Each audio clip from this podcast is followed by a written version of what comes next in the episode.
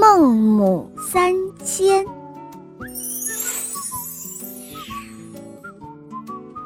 孟子小的时候家住在墓地的旁边，他呢经常会和附近的一些小孩子们玩办丧事的游戏，你哭我嚎，你跪我拜的。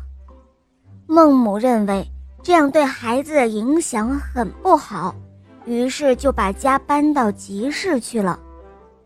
住到集市不久，孟子又和附近的孩子只学会了讨价还价、夸口吹牛，表演起做生意来那真是惟妙惟肖。于是，孟母又把家搬到了学堂的附近。这一次，孟子跟着大孩子们学读书、学礼仪，越来越懂事儿了。孟母觉得。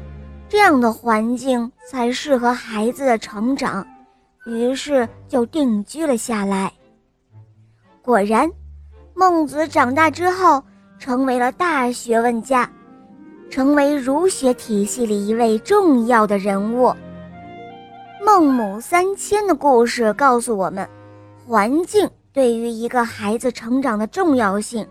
后来，人们就用“孟母三迁”来表示一个人。应该要接近好的人、好的事物，才能够学习到好的习惯。